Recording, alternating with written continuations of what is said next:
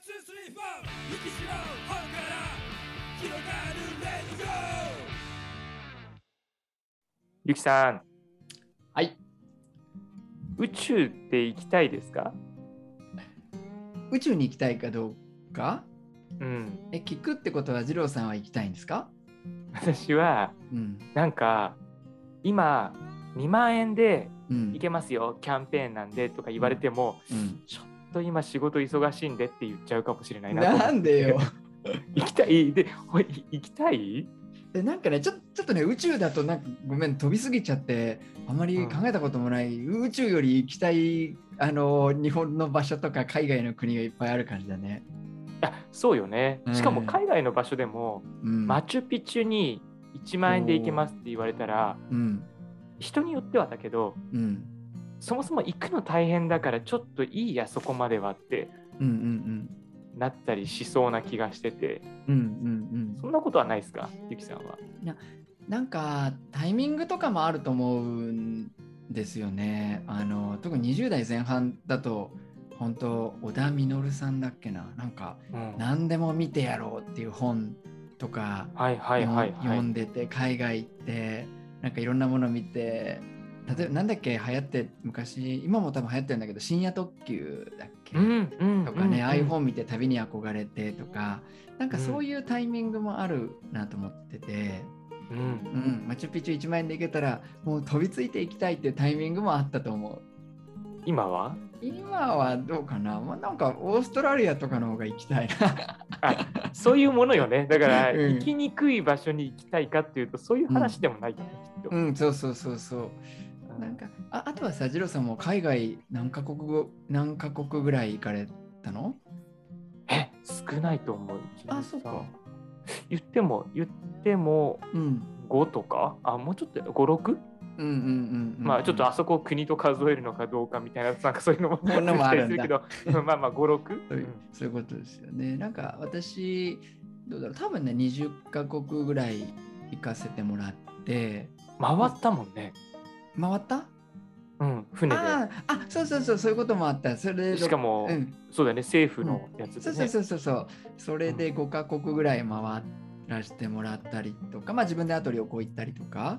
うんでうん若い頃、若い頃って別にんなんかいつまでとかそういうことを話するわけじゃないけど、なんかうん昔はさ、それこそアンコールワットとか見たら、なんかすごいなとかさ、アメリカのグランドキャニオンとか見たら人生変わるとか、なんかそういうこと言ったりすることあるじゃない？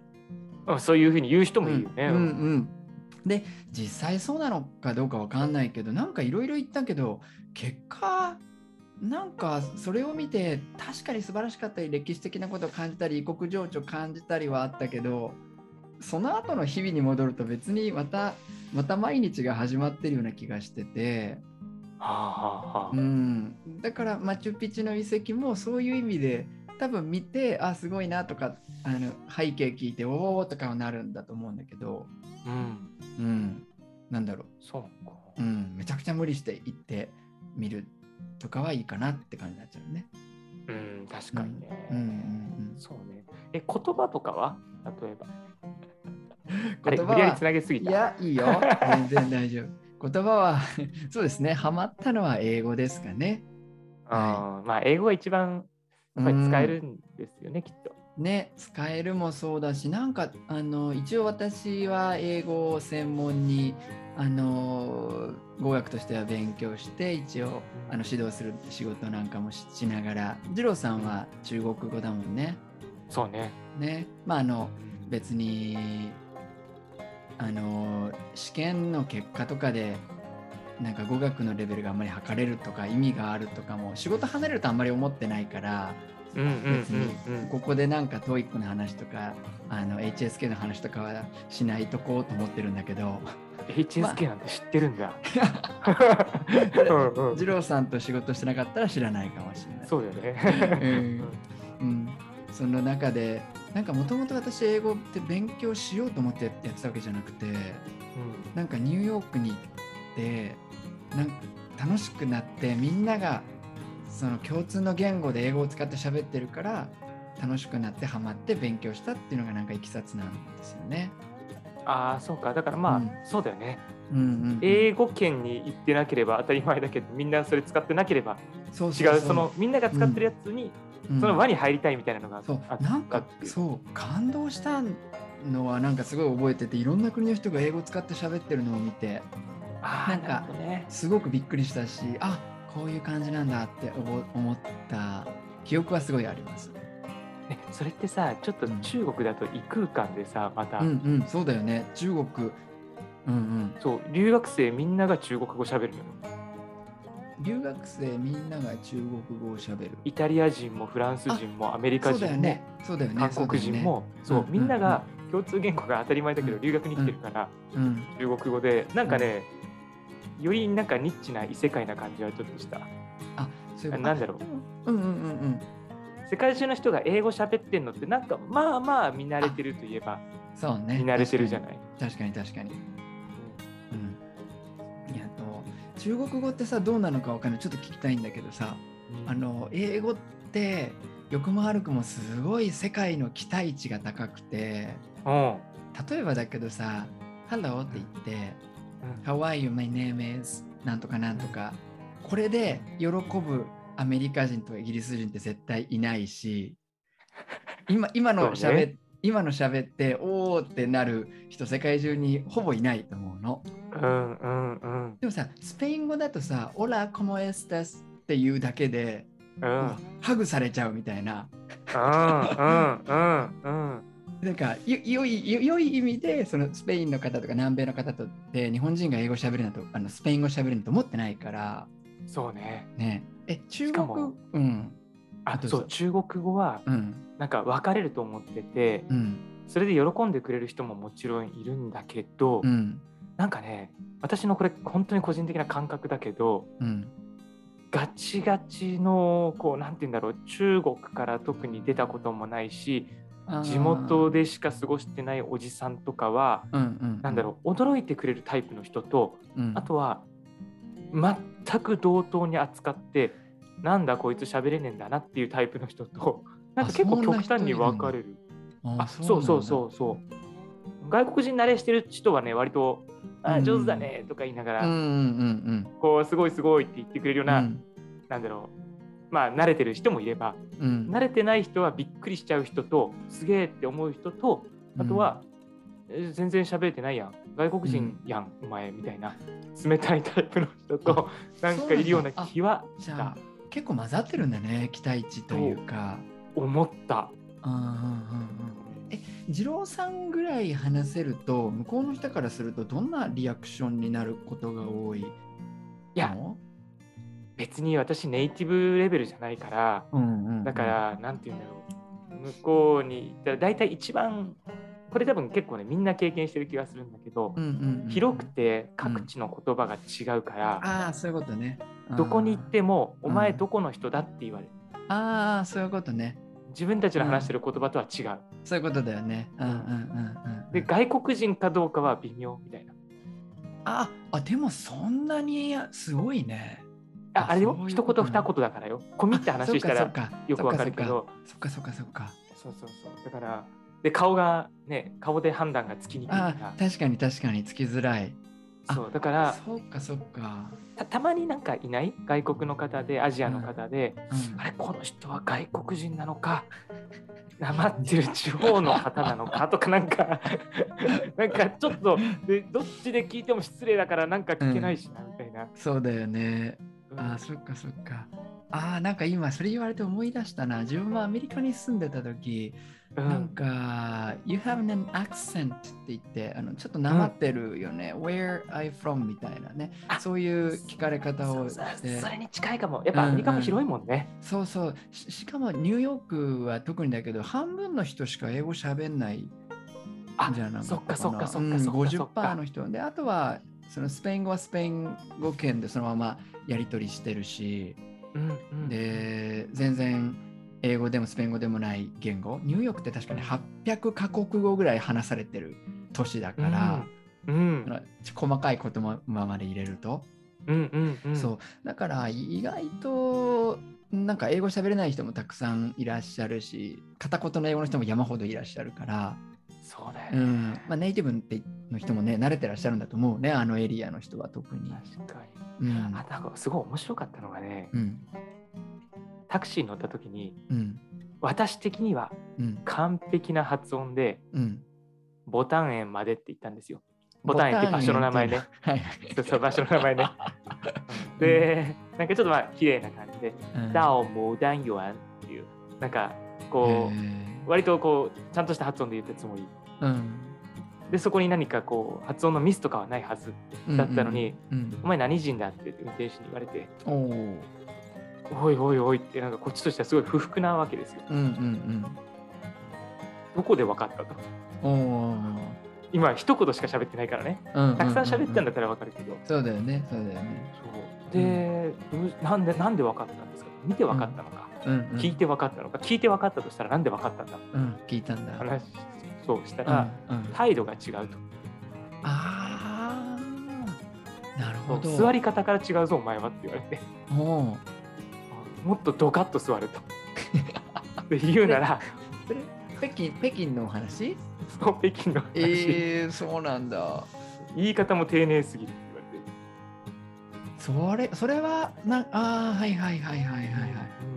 そういうこと頑張ってね、なんか当時、別に今何も思わないんだけど、当時は頑張って、ちょっと地元っぽく話そうとか、地元っぽい態度にしようとかっていうのをね、ちょっと頑張ったりしてたけそういうことしたい年頃あるよど。あねるよね、あるよね。20代前半で そうそうそう。いや本当あのあのさ中国でもあるのかわかんないけどそれでわあのわ20代前半だとアメリカ来るとさうん特にニューヨークとかだとその汚いことか言葉も真似してさ、うんうん。あの日本語で言うところのクソーみたいなことをうんさ、うんうん F ワードとか S ワードとか真似して言ったりするんだけど、うんなんかああれねちょっと僕ね個人的にそのほ本当のその意味が分かるまではあんま使わない方がいいと思うんだよね。いやいや、そう思うね。ええそう思うね。その重みって結構違うしね。あそうそうそうそうそうそう特になんかあの F ワードとかもそうだけどその教育の学校現場によってはさ言っただけでお母様呼び出されるみたいな、それぐらい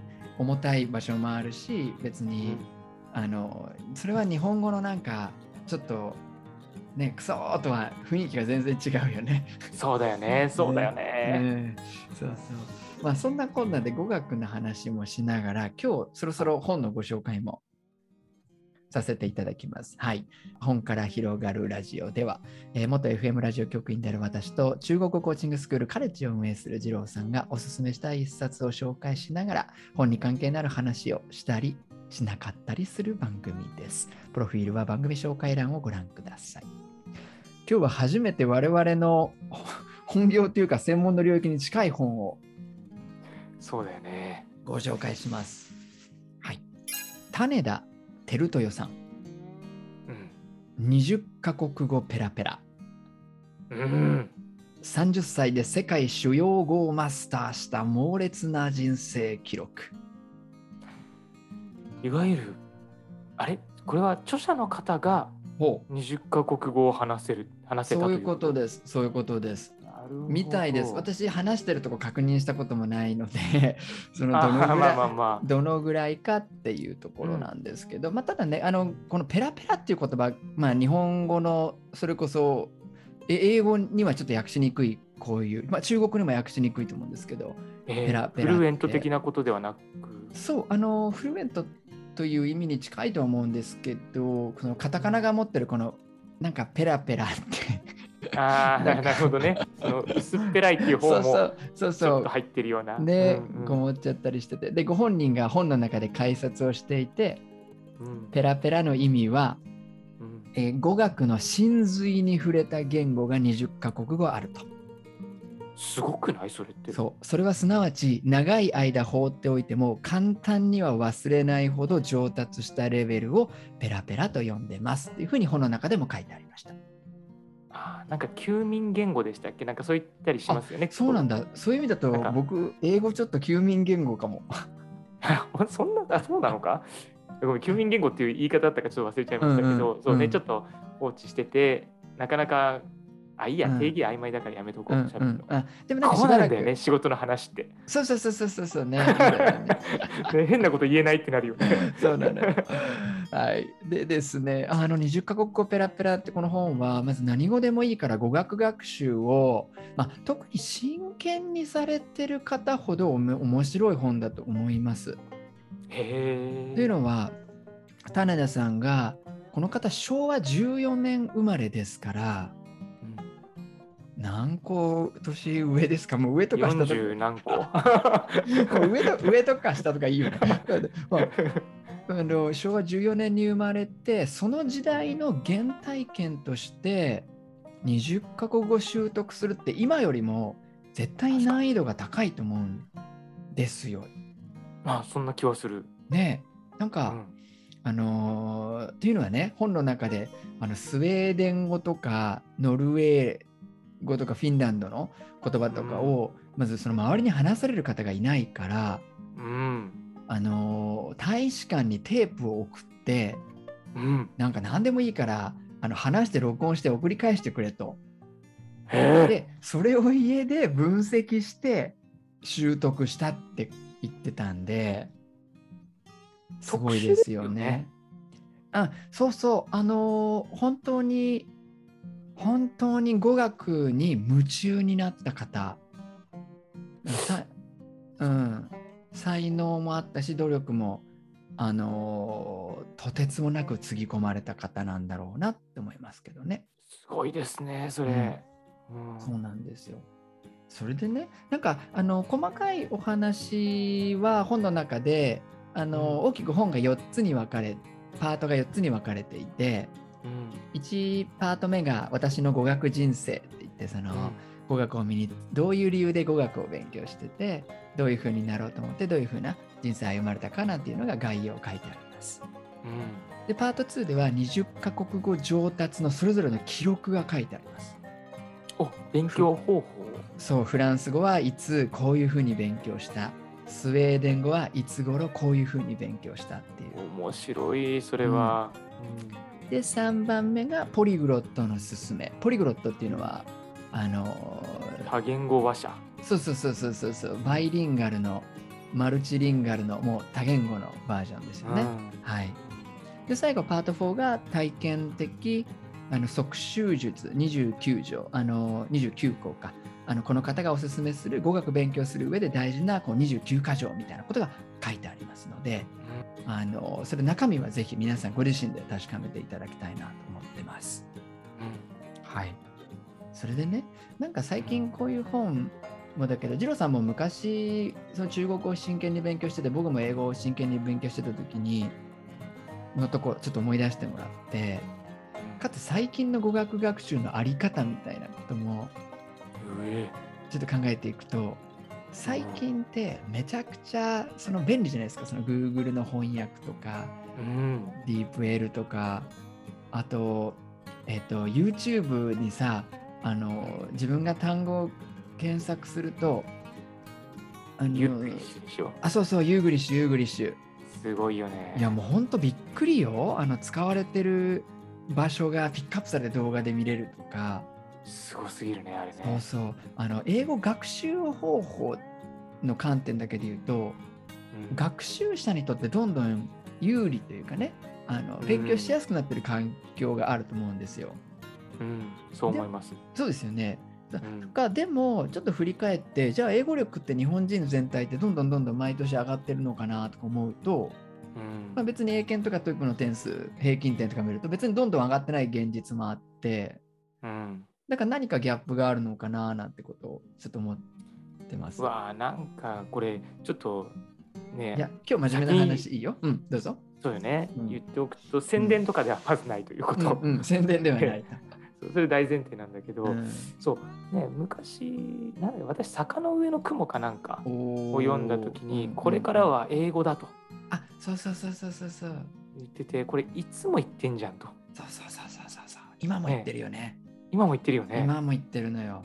そうだよね。うん。で当時からその学習環境が良くなったっていうのは絶対そうだと思ってるんだけど、うん当時からできるようになる人はできるようになるしうん、ならない人はならないし。うんはい。で今もなるよなる人はなるしならない人はならないし、うん、そうね。だからツールは確かに便利になってるけど結局ゴリゴリゴリゴリ地道に努力をしてうん、やらないと意味がないというか、うんツールがなんか魔法のような解決をしてくれるツールっていうのはそうやっぱりないんじゃないかなっていうのはすごいやっぱ感じます。そうだよね、そうだよね。あのね、これね、私、個人的に結構、これの質問、話あの質問というか、この勉強環境が有利になってるのに、やりやすくなってるのに、なんか語学力が上がってないに関しては、一個ね、自分なりの回答があって、うん、なんか、い今の時代、その、やり方と量の掛け算みたいなのって、もうどどこも何でもそういうふうに言われて、そうね。あアウトプットの結果。で、この式に問題があって、うん、僕の考えではウェイトがイコールになってるから良くないなと思う。おう。なるほど。面白い。学習、勉強のやり方かける量っていうと両方5050で乗ってる感じするじゃあ、うん。もしか掛け合わせてうん。100だとすると、うん。うん私ね自分の考えだとやり方って10%か 5%, 5ぐらいじゃないかなと思ってるタイプの人だから。それあるかも。すごくそれは同意できる。あ本当。な。あのえっ、とい量が全部とは言わないけど9割から9割5分ぐらいは量かなと思ってるんだよね。わかる。あとねうん、ちょっとそれに付け加えるとじゃないんだけど、うんうんカレッジもその式載せてるのよ。うんうんうんうんで載せるんだけどその式にもう一個加えててうん、やり方と量と継続っていうのも載っけてて。ああなるほど。そう。だからら量をこなしたんだけどやり方をコロコロ変えちゃったりとか。うんうんうんでなんかいやうんこれちょっとダメだな。まあそれはだから量がこなせてないっていうのかもしれないけどうんもしかしたら。うんうんうんうんうんうん。だから確かにそうだよね。一つのやり方 A っていうやり方があってそれをがっつりやって。うん。それでダメだったら変えるっていうのはありかもしれないけど、うん。がっつりやる前に変えちゃったりするとまたそうなのよね。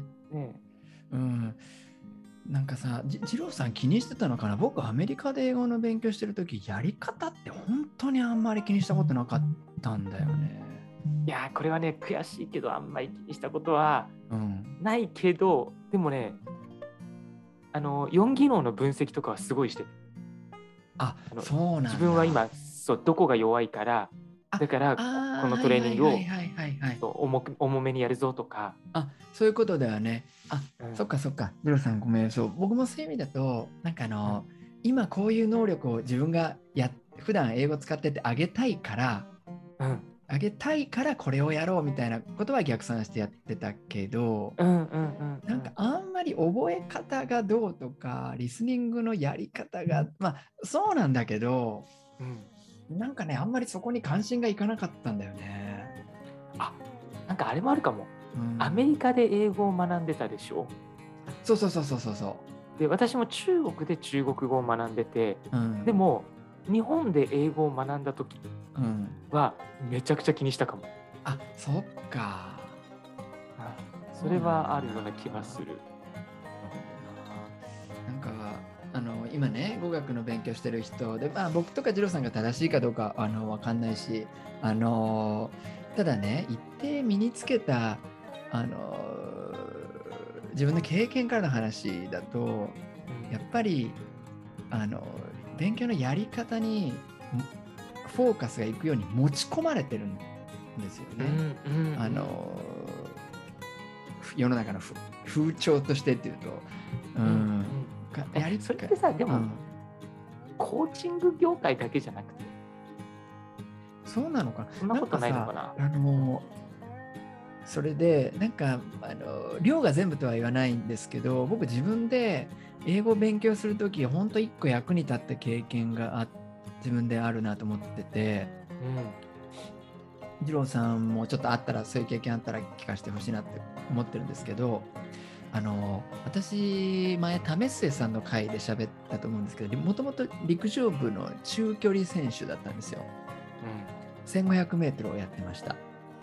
うん。うんあの結構凝り性だからやると朝から晩までやるタイプの 人間なので、まああのまあまあ努力も実ってあの地区ではもう1番か2番に早くてで県大会だと、まあ、ちょっとベスト10入るかなぐらいなそんな領域だったんですよ。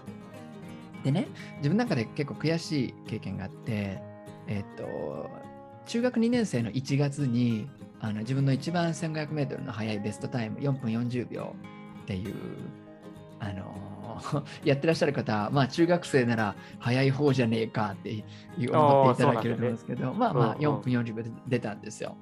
うん。で、えっと、その後半年後に中大連って言って、今もあるのかな？あの、中学校の,、まあ、あの一番大きい大会が6月か7月にあったと思うんですけど、うん。で、本当に1月から6月までもう死ぬほど練習したんですよ。はいはいはいもうはい。時間いっぱいあるからさ、中学校、その勉強の時間以外は、もう朝練、昼練、夜、部活、帰ってから高校の部活にも混ぜてもらったりして、あもう本当にすべて注ぎ込んだもほとんどやってて、うん。で、中大連の時、最後の記録が、うんまた4分40秒だったの。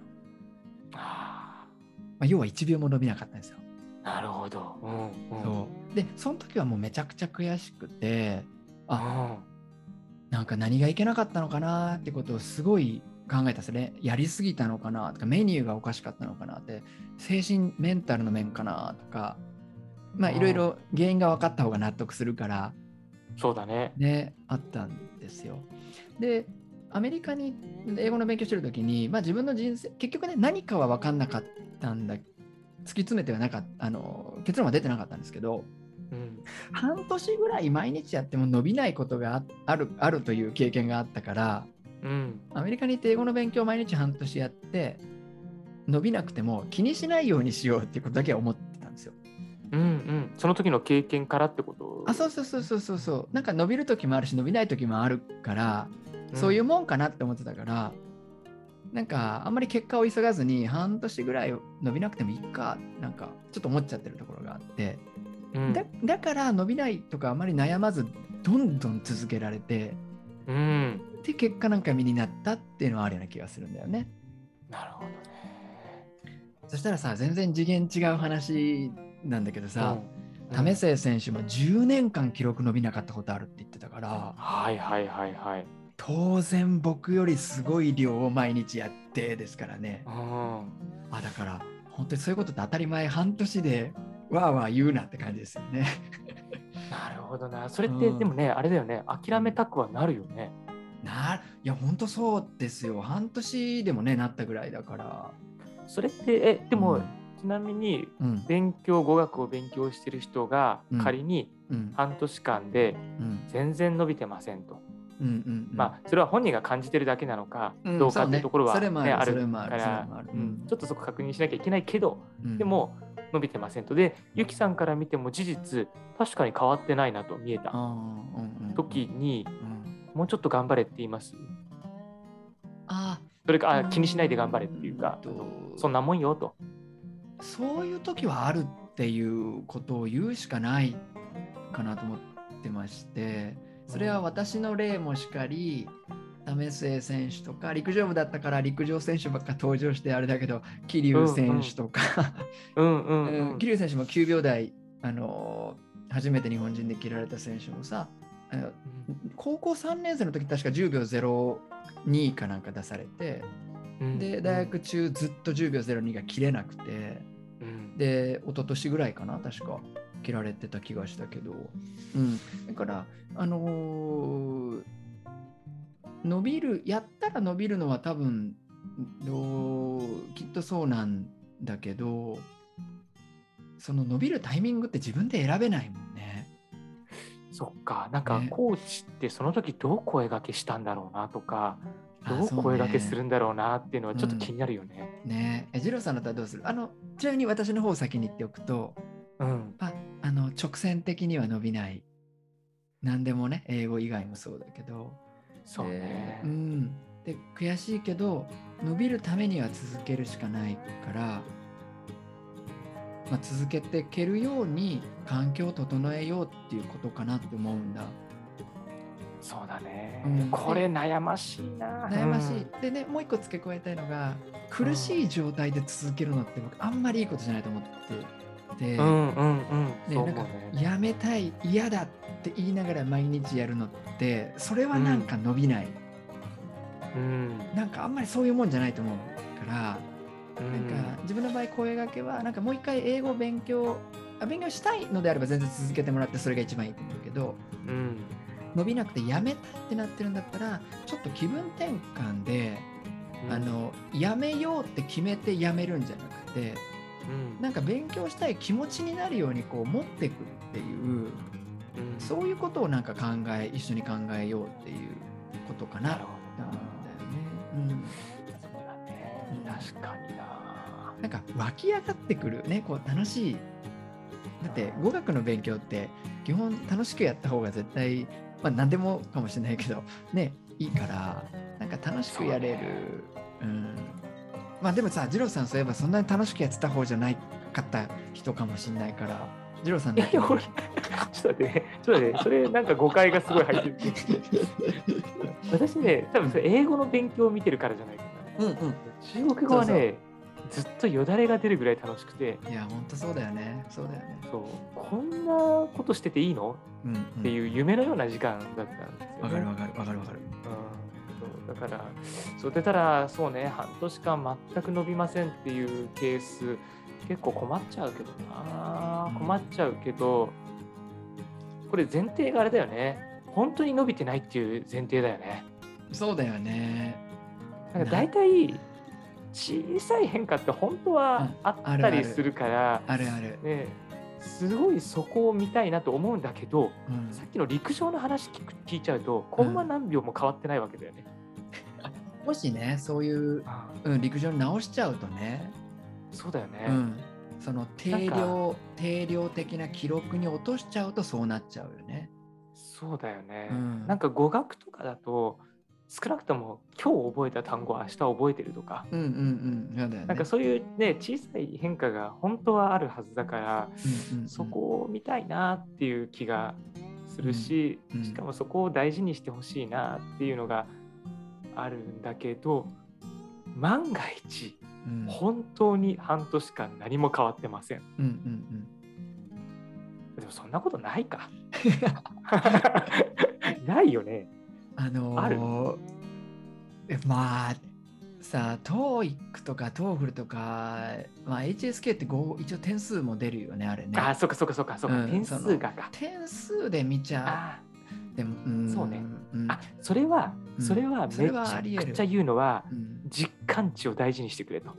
あそうそうそうだよねそうだよね。あうん。特に TOEIC なんてもう、うんこれ私も自分が経験あるからうんそうですけど、うん300点台の時からうんすっげえ頑張っても変わんないことが結構あって、下手したら下がるみたいな。うんあるあるあるあるあるわかる。あで最初はね、わけわかんないから4択適当に選んで、うんなんか勘が冴えてるとまあまあ点数取って、うんうんでその後勉強したらなんか、あれ？読めるかもと思って読み始めたら、引っ掛けにちゃんと引っかかるみたいな。そうだよねそうそうそうそう。うんうんだから、あれは体感値大事よね、かなり。うんうんうん。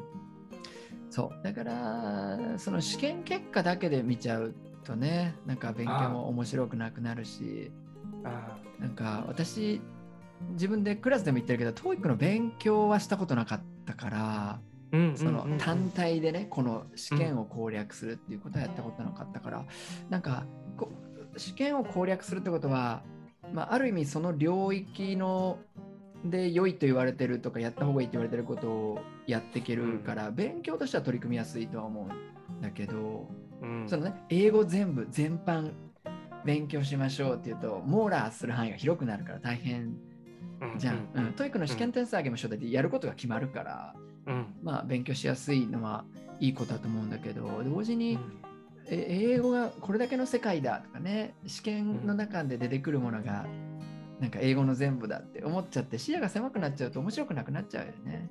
うんうん。あ確かにね、うんうんそうね。それを楽しむ人もいるけどね。あまあね。あの、うんうんうん。結果が出るから見やすいからね。うん。うん。そっかそっか。そうなのよ。えちなみにジローさんなんか一番最高こんだけやったけどあんまりまあ伸びなかったっていうのも体感定量の試験いろいろあると思うけどなんかそんな経験ありました？あれ中国語はなかったかも。あそっか。なかった。そう中国語はねそれこそ試験勉強しないんだけどうん。なんかか面白いようにうん。試験の点数もどんどん上がっていった。けど最後悔しくこうギリギリ届かなくて取れなかった9っていうのは実はあるんだけどあそうなんか HSK のね昔の最高級がへえ11級っていうのがあってそうでそれあと5点とかでなんか届かなくて悔しい思いをしたのはそうなんだ。ででもそれは単純に伸びなかったっていうよりはうんあと別になん半年もらえたら多分多分そのままやってたらいったんじゃないかなっていう気はしたけど。そうなんだね。ねあと5点あげるのにやっぱ半年かかるんだ、わかんない。わかんないけど今なんで半年って言ったのかっていうとうんやっぱなんか爪のね上の方の点数上げるのってわかる大変よね。わかるわかるわかるうん。ちょっと今ひよって半年って言ったかもしれないけど。でもその難しさが見えてるからね。ううんんでもその時もそう死ぬほどやってうん。やったのにダメだったから、うん。うん、だだからちょっと半年って言ったのかもしれない。ああそういうことだよね。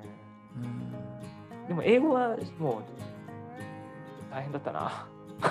英語頑張られたよね二郎さんね。あと後から。そう、後からね、うん。英語は大変だった。でもそれも、伸びたか、一応点数は。うんでも何回やっても700点っていうのが、何回やってもじゃなくて3回ぐらい連続か。うんきっていはつい嫌でしたねね。ああ、ねきつかった。数字はなんか突きつけるねああ、本当にそうね。現実が結果だって言われるとなんかちょっと辛くなる時もあるよねうんそうだようね。んあーそうなんだよな。あれ微妙なんだよな。テストは本当にあるある物差しで測ってるだけですから、ね。あそうそうそうそう本当に TOEIC とかまあ TOEFL でわかる英語力英語力って言っても別にだって何？その英語話す人がさあなたの英語力を見て喋ってくるわけ。なんかこの人 TOEIC なってんだからこういう喋り方にしようとかそうそうそれはないよね。ねそんなことする人いないしやっぱキャラクターとかその、言える範囲の英語で何を言うかとかうん。どういう立ち振る舞いをするかとかあと何が喋れるかとかねもっと言うとね。うん。そうだね。ね。なんか、そうね。で、一方で300点とかだとちょっと大変だよね。まあそうでもキャラクターも出しにくい。出せない出せないほぼほぼ出せない、そうだよねう。ん、一発狙いになっちゃうねそうだよね。そうだよね。うん一発狙い、うん、ちょっとだから我々がちょっと高いところの話をしてるような気もする。ああそっかそっかちょっはいと。ま、マジで喋れなかったからね。あ二郎さんがね。もう、本当に。ねネイティブ見て逃げるみたいな。ああまあ走って逃げるねえっとえ中国あ英語？そうそうそう。マイクとかだって最初怖くてさ。ああそうだよね。マイいかにマイクと距離を置くかみたいな。クすごいすごい固有名詞出てきちゃったから はい。そう。えーあのー種田さんも本の中でやっぱり語学を習得することはもとより単調な仕事だからうん。語学好きも嫌いも飽きが来ることは避けられないっておっしゃってました。そういう人が言ってくれると、ねいいね。うん、20カ国語やってる人もやっぱ途中で飽きるし、う。うんはい。はい、ありがとうございました。今日は、えー改めまして最後、本の紹介をしておしまいとさせていただきます。ここで仕事の話するのもう嫌だよね。もうしない？だってもうなんかさ、すっげえ緊張しちゃうね。あ本当？でもあの語学の本取り上げるの多分もうめったにないと思うな。なんかさ、やっぱり全然違うね。こう、うん。なんだろう、気構えてかかっこつけてんのかな？あそっかそっか。なんか、そんなこと緊張なかったよ。感全然、嘘、緊張感が全然違う。あそっかそっか。あまあ確かにそうそうだったかもしれないね。あと、過去に言ったこととずれてないよねとか、すげえ考えちゃう。なるほどね。私が聞く限り大丈夫でした。本当はよかった。はい。ではもう一度最後にご紹介します。えー種田照豊さんで20カ国語ペラペラ。30歳で世界主要語をマスターした猛烈な人生記録でした。でちなみにこの本ですね、はい。あの、Amazon でもあんまり売ってないんですよ。ちょっと古い本ってことか。だいぶ古いですよ。うん私も図書館で借りて、取り寄せて借りて読みました。おなるほど。はい。なので、読みたい方は、一度図書館お問い合わせするのがいいかもしれない。わかかりました。行ってみはいます。、ありがとうございます。では、次郎さん、今日もありがとうございました。はい、ありがとうございます。はいさようなら。